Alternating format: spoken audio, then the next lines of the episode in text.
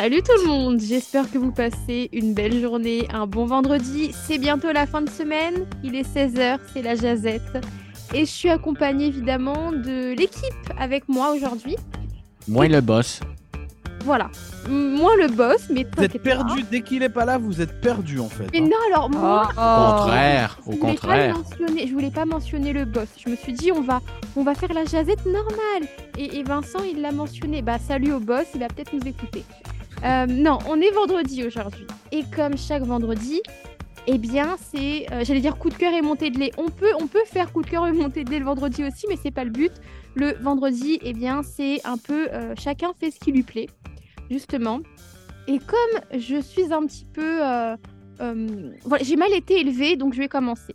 Ok? Ah, Très bien, bon bah voilà, on y va. hein. Je monopolise la parole, mais bon, je vous laisserai terminer. Non, je voulais commencer par évoquer donc un, documentaire qui est passé à la télé il y a pas longtemps, et puis en fait, j'ai pas pu le regarder parce qu'on était à ce moment-là à Moncton et Dieppe. Le documentaire s'appelle Parler mal et il est disponible sur ici tout.tv. Et c'est un documentaire donc qui a été fait par Bianca Richard et Gabriel Robichaud. Donc c'est deux comédiens, des comédiens acadiens et ça parle donc de l'insécurité euh, linguistique euh, du français donc. Et j'ai pu déjà commencer à le regarder donc sur le site. C'est gratuit, hein, il n'y a pas besoin de s'inscrire. Et euh, première image du documentaire, on voit Lisa Leblanc quelques années en arrière en entrevue sur un plateau en, en France. Et en fond, on entend un Français évidemment hein, qui se moque de son enfin qui se moque, oui. ah c'est les bars, là? Les bars? C'était euh, On n'est pas couché? on n'est pas couché, ouais, c'était cette émission-là. J'avais vu cette entrevue-là récemment en plus. Mais là, j'en suis donc peut-être aux alentours de 10-15 minutes du documentaire. Il dure une heure, donc c'est assez rapide à, à regarder. Ça s'appelle Parler mal. Et Parler ER ou Z? alors parler ER, parler mal. Ok. Sur euh, ici tout.tv. Et donc, je suis entre 10 et 15 minutes. Et là, ils, se, ils sont rendus dans une école où ils parlent donc à des, à des jeunes, à des adolescents qui, euh, de mémoire, sont franco-ontariens et qui parlent aussi de leur accent et qui, eux aussi, bah, euh, se font reprendre quand ils parlent en français parce que, soi-disant, c'est pas euh, bah, le, le Le bon français. voilà, exact.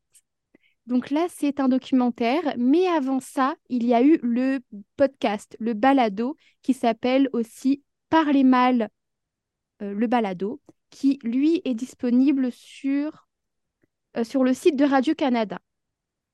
Et donc dans ce balado, c'est en plusieurs épisodes qui durent une quinzaine de minutes, donc c'est assez rapide aussi à, hum, écouter. Et donc ça parle de l'avenir de la langue, ça évoque aussi les souvenirs d'école euh, quand ils étaient notamment en classe de français, par exemple. Euh, ça parle de l'insécurité, beaucoup de choses. Donc, si ça peut vous intéresser, je pense que ça peut être hyper intéressant. Moi, j'ai commencé à Mm. regarder justement le, euh, le documentaire que je vais certainement finir cette fin de semaine. Mais donc, ça s'appelle Parler mal. Ouais. Moi, euh, l'insécurité linguistique, c'était mon dernier article que j'avais fait pour IGL euh, avant de quitter Boréal FM euh, à Plamondon. Puis euh, c'était une personne de l'Université Sainte-Anne en Nouvelle-Écosse qui en avait parlé. Puis c'est vraiment euh, un phénomène, puis c'est assez triste. C'est assez intéressant aussi de, de comprendre tout ça parce que ben c'est vraiment ça en fait. Les accents, les différents accents, on dit que c'est pas un bon français alors qu'en fait ça a tout son charme et Ouais. Bon, oui, il y a des erreurs qui se font, mais franchement, euh, je pense que ça ajoute plus au charme que du fait que d'essayer de les corriger à chaque fois. Puis, euh, en fait, en Alberta, puis dans toutes les communautés francophones hors Québec, en milieu minoritaire, ce qu'on se rend compte, c'est que les gens euh, psychologiquement pensent que leur français est pas bon et ils ne parlent plus français à cause de ça. Donc, le français finit par se perdre. C'est ça qui est triste. Parce que, ben, c'est ça le français, hein, ça, ça, ça, ça- il faut, faut le faire vivre à travers tout ça. C'est, malheureusement l'insécurité linguistique qui peut faire éteindre tout ça. Donc, je trouve ça bien qu'ils ont sorti un documentaire, puis tu m'as donné le goût de l'écouter. Merci de partager ça. Avec plaisir. Et justement, je voulais revenir juste sur une phrase qu'avait euh, dit Gabriel Robichaud, donc qui est l'un des, euh, euh, des comédiens qui est dans le documentaire. Il a dit Ce n'est pas parce que j'ai honte que je ne suis pas fière. Donc, il avait Mhm. honte justement de son français, et de son accent et de sa façon de parler. Et je me suis posé, moi, cette question-là. Est-ce que la honte peut aller avec la fierté? Est-ce que quand on a honte de quelque chose, on peut être fier tout de même? J'ai pas la réponse. Je me suis posé cette question-là. Posez-vous aussi cette question-là et faites-vous Ouais, votre c'est un peu, c'est un peu ce que je, c'est un peu ce que je disais justement. En fait, c'est euh, ben, c'est ça. T'as, t'as- t'as honte de ton accent, mais en fait, c'est ça qui le rend beau. Fait que t'as pas Ben ouais. raison vraiment d'en avoir honte, mais c'est, c'est un travail, c'est un travail qu'il faut se faire, malheureusement. Donc, allez Euh, voir puis le oui. documentaire. C'était euh, moi, la personne que j'avais interviewée, c'était euh, Andrea Burke-Saulnier, à l'Université Sainte-Anne en Nouvelle-Écosse. Donc, euh, un, un reportage. Puis c'est ça, c'était mon dernier, euh, mon dernier en Alberta avant de venir éventuellement au Nouveau-Brunswick. T'es un peu nostalgique, non? Ouais, non, ben honnêtement, j'ai même fait un rêve pas lié à ce truc-là en particulier, mais à l'Alberta, euh, oui, par rapport à mon ancien employeur. Donc euh, oui, j'ai fait un rêve là-dessus. C'est un peu bizarre, synchronicité, mesdames et messieurs. Donc, euh, toujours intéressant quand ça arrive. On s'est pas concerté. Non, non, non, non, c'est le même. Euh, je vais te laisser, Vincent, continuer par euh, ton sujet que tu voulais aborder aujourd'hui. Ben, moi, le sujet qui a marqué ma semaine, si je peux dire, ben, c'était vraiment le décès de Marc, euh, de, de Carl Tremblay, plutôt, pas Marc. Carl Tremblay, donc, mercredi soir. Donc, ça, c'est le chanteur des Cowboys Fringants. et, ben, ça, ça a été, ça a été quelque chose parce que, bon, les hommages continuent de pleuvoir euh, partout au Québec encore aujourd'hui.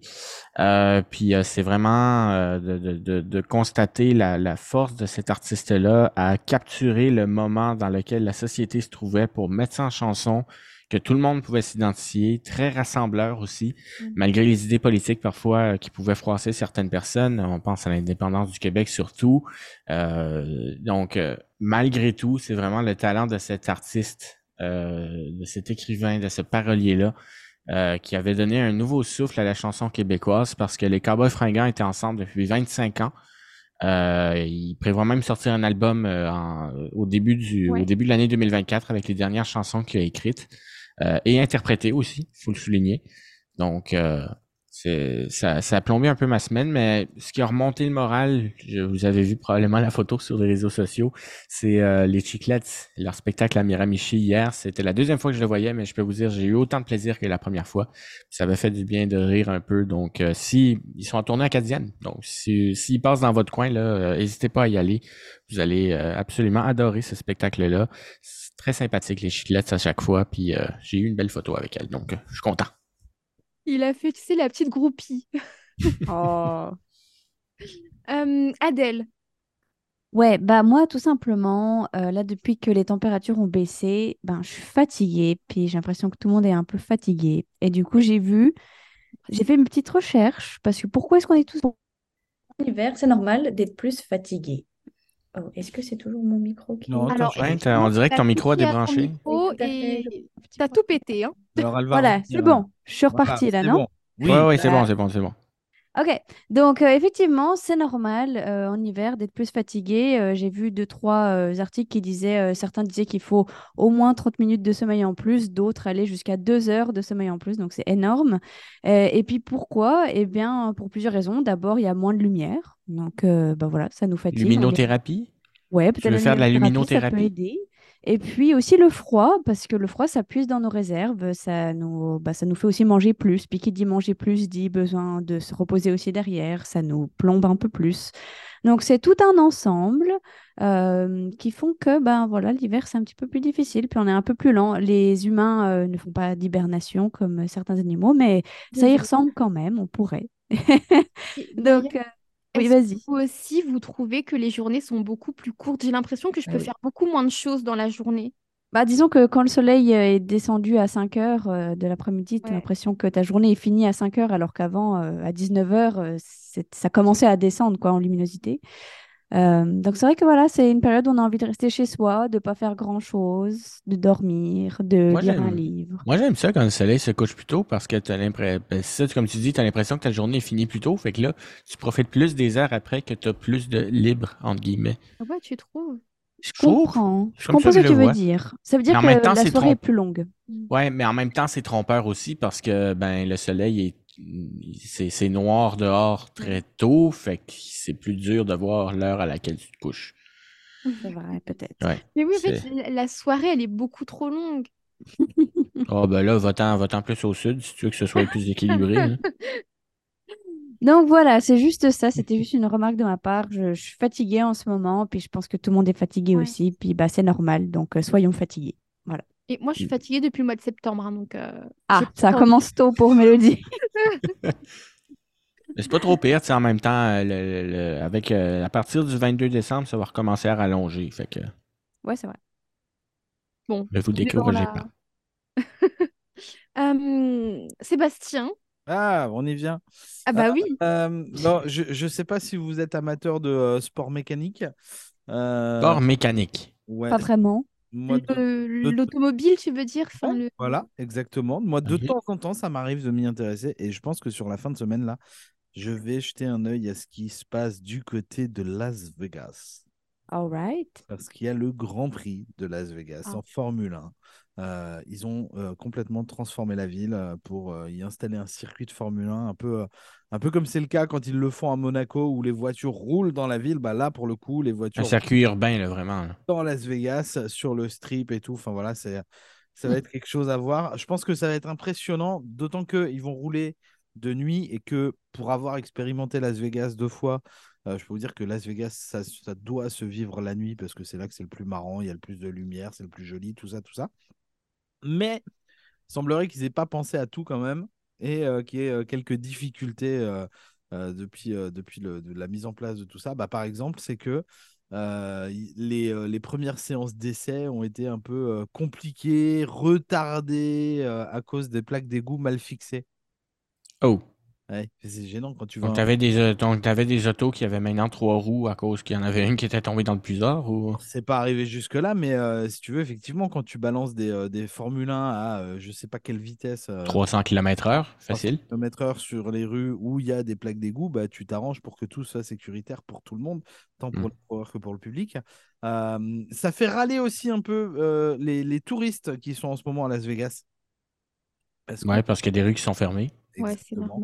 On n'a pas accès à tout comme avant là. euh, et c'est vrai que le, le, euh, bah, la partie intéressante de Vegas, c'est euh, le strip et euh, d'aller se balader là avec tous les grands hôtels, les fontaines du Bellagio, tout ça. Ça doit perdre un peu de son intérêt à cause du Grand Prix ces jours-ci. On leur souhaite que tout soit très vite dé- démonté que le Grand Prix sera terminé pour que tout le monde pu- puisse recommencer à profiter de la ville du vice de manière euh, normale et habituelle. Mais je pense que visuellement, ça va être sympa à regarder, là, cette histoire. Euh, donc, ça, ça tombe sur la fin de semaine, là. C'est samedi soir, le, le- la course.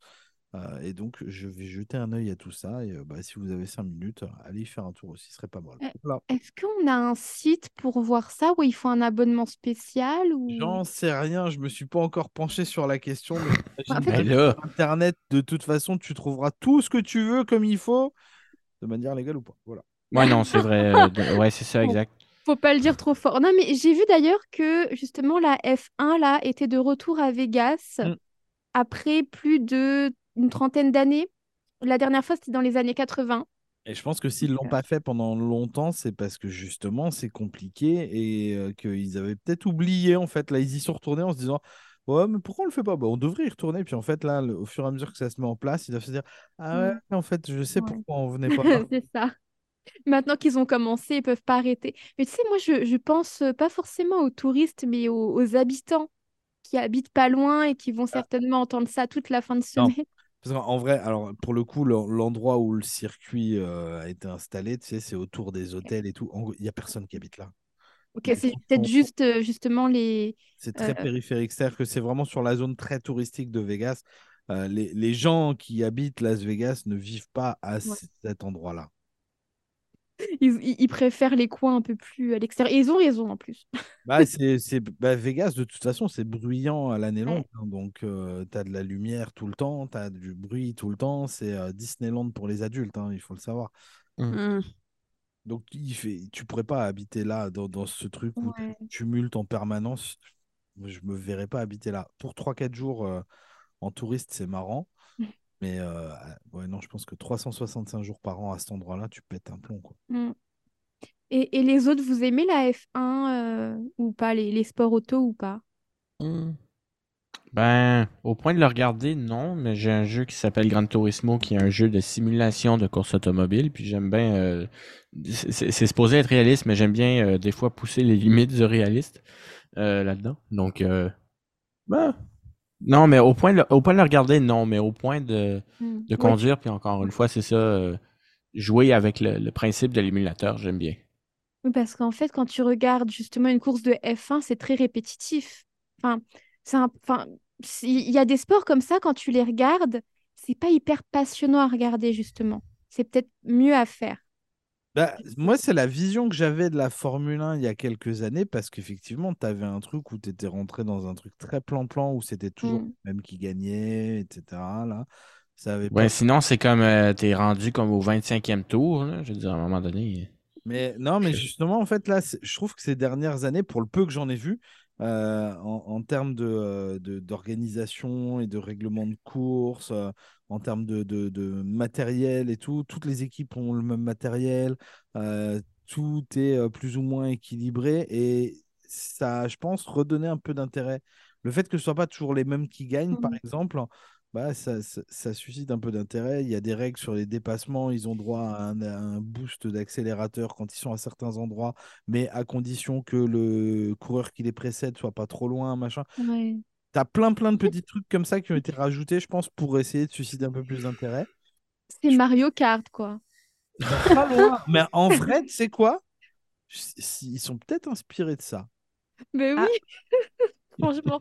Et bientôt, ils vont, on va les voir lancer des pots de banane, euh, des, Ah, déjà euh, qu'ils aillent régler les problèmes de plaques d'égout, on verra Voilà. après pour les pots de banane. hein. Bon. Ouais, mais là, pense à la sécurité automobile aussi, là. Oh oui, pas. parce que c'est- bon, les accidents aussi. Bon, on va, on va pas reparler de ça. Imagine, On la... va pas lancer d'objets sur la route. C'est bon. Imagine la tête de la voiture après avoir croisé une tortue. Ouais. Oh. On va avoir une bonne David. Vas-y, franchement, je kifferais voir un Mario Kart dans la vraie vie, mais bon, pas en F1. Ben, ça a été fait un peu sur YouTube, euh, McFly Ouais. et Carlito, pour Ils ceux qui connaissent. Japon. euh, ouais. Alors, Ouais, ouais, ouais. au-delà, au-delà de McFly et Carlito, il y a un type qui l'avait fait avant eux, c'était Rémi Gaillard euh, qui s'était baladé Ah oui, Rémi Gaillard. ouais, en, en carte euh, Mario Kart dans les rues. Bon, personne sait c'est qui, mais allez chercher ça. Ça s'écrit pas mal Si, comme ça se si, moi, je prononce. sais. Ou sinon, allez chercher Mario Kart en vrai. Je suis certain que vous allez trouver ça. Donc, euh, je, je suis pas inquiet. Les gens, euh, vous êtes capables de faire des recherches. Il nous prend presque pour des incultes. Non, mais tu sais, c'est- c'est c'est juste une culture différente. Je veux dire, euh, la, con- la façon de consommer YouTube, je veux dire, moi, je, je trouve que je consomme beaucoup de YouTube français, plus que du québécois même. Donc, euh, moi, je connais un peu plus le YouTube français. Puis encore une fois, bon, je- il y en a certainement qui en connaissent plus que moi, mais euh, tu me demandes de nommer un créateur québécois. J'en Gurki. connais peut-être. Gurki, Oui. ouais, mais c'est le seul que je connais. Bah, moi aussi. J'en connais aucun des Québécois. Bon, en fait, j'ai déjà euh, vu des vidéos euh, de, de personnes québécoises, mais je me souviens jamais des noms. Bref. Ben, c'est ça, regardez tout le monde, euh, si vous en connaissez, envoyez-les nous sur les réseaux. Eh, je- la, la- Éduquez-nous. La- la blague la plus drôle de l'année pour moi, je l'ai vue dans une vidéo qui avait été tournée euh, dans un centre commercial à Montréal. Alors pour le coup, c'était une équipe de youtubeurs français qui était venue tourner euh, dans un centre commercial à Montréal. Et les gens devaient venir les faire rire. Et quand ils les faisaient rire, Mm. selon le nombre de personnes dans l'équipe qui riaient, ils repartaient avec de l'argent. Ça pouvait aller jusqu'à 1000 dollars, ce qui est quand même intéressant. Eh ben, Ouais. Et j'ai entendu là-bas la meilleure blague. Ah, vas-y, alors dis-nous si tu t'en souviens. Ah, je pro- Oui, je m'en souviens. Ouais. Je propose qu'on conclue avec ça, si ça vous va. Bah, Ouais. franchement, Oui, on- vas-y. Qu'est-ce qui fait toin-toin Un canard qui Non, est. Non, non, non. Bah, Non. t'es pas très loin. Mais non. Un- Qu'est-ce qui fait toin-toin Un tanard. Non, j'accepte pas. Lol, lol, lol. Non, non, mais moi, ça me. Mais en fait, je l'ai déjà entendu celle-ci. Là, je l'avais peut-être déjà faite. Si, si tu- c'est la meilleure blague que tu as entendue, tes standards sont assez bas, Sébastien. Veux-tu compter une autre joke plate? Non, c'est bon. Je pense une, ça suffit. Bon, euh, Euh. Bon, ça va être, ça va être partie remise. est-ce qu'on fait le mot de la fin de Adèle ou on s'arrête Oui. sur la- la- le bide? Allez, vive l'Acadie.